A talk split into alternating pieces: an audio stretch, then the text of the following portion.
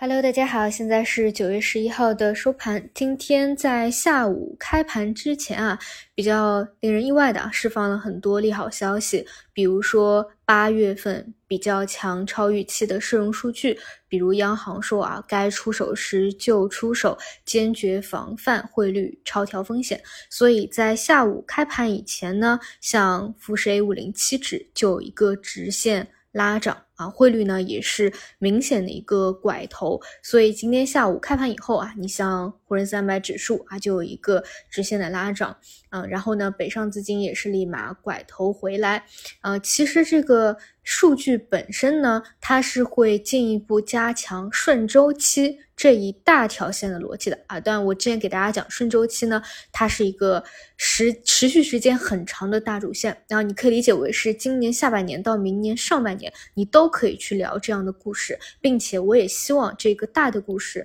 能够讲得下去。嗯，但是你看啊，今天截止到收盘是普涨啊，但量能呢也没有明显的放大，所以啊，就突然出了这样一个消息，其实，在今天下午开盘以后呢，就会导致资金的一个分流，比如上午最为强的华为线啊，就一些后排可能会出现一个回落，这个也比较正常。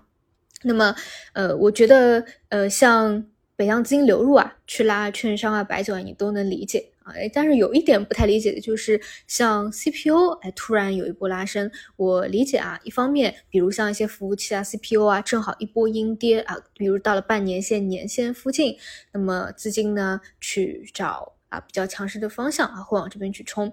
但实际上，如果这样一个细分方向没有什么明确的，再有什么预期差，再有什么好的预期啊，其实想立马再起来，这个还是。有待考察的啊，所以这个呢，只能理解为今天下午资金的一个分流的去处啊。那么像华为线呢，虽然下午有所分流啊，但依旧是现在的一个主流。今天上午讲了，因为星期五是一个一直修复嘛，然后周末的时候发酵的比较多。本来呢，其实到今天也没有说特别强的一个预期差，并且明天啊马上就要发布会了嘛，那有一部分资金会去做后排的一个兑现。嗯，但是这一条线啊，你看。资金还是不断的在挖掘低位的，对不对？像今天啊，延续到哦，新闪，然后应用端的。无人驾驶啊，所以会不会往应用的方向去切？我觉得后面几天还是非常值得去看，比如明天这个延续性就值得去观察一下。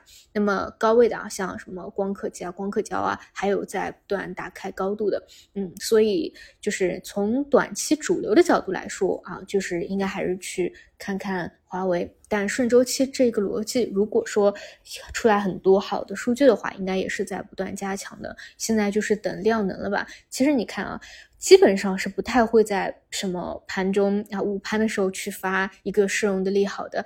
其实也一定程度上说明这件事情已经非常紧急了，或者呵护的政策上的这个意愿是非常强烈的。那就像我说的，出了活跃资本市场那一天，为什么我非常的激动啊？其实并不是说立马就能看到这个政策，但是有这样的一个思想和精神在了，你就得去相信。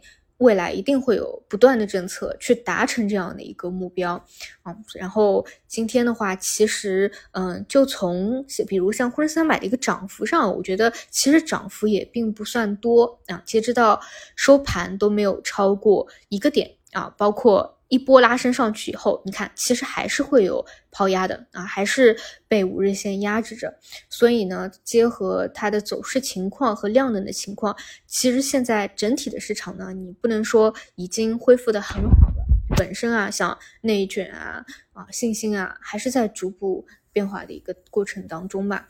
那真的是希望能够稳步提升啊，因为。之前讲，像过去啊出现这样一个高开低走，基本上十二个交易日以内啊都能够收回。但是你看这次到现在，对吧？都离收回还有比较大的一个空间。啊，时间也是磨了很久了，所以希望各各种政策啊，包括中长线资金入市以后，能够逐步的修复吧。那像华为啊，首先先看一下发布会的情况，基本上还是围绕着啊一些龙头和资金新发酵的，比如应用啊、软件啊去看。好的，那么我们就明天再见。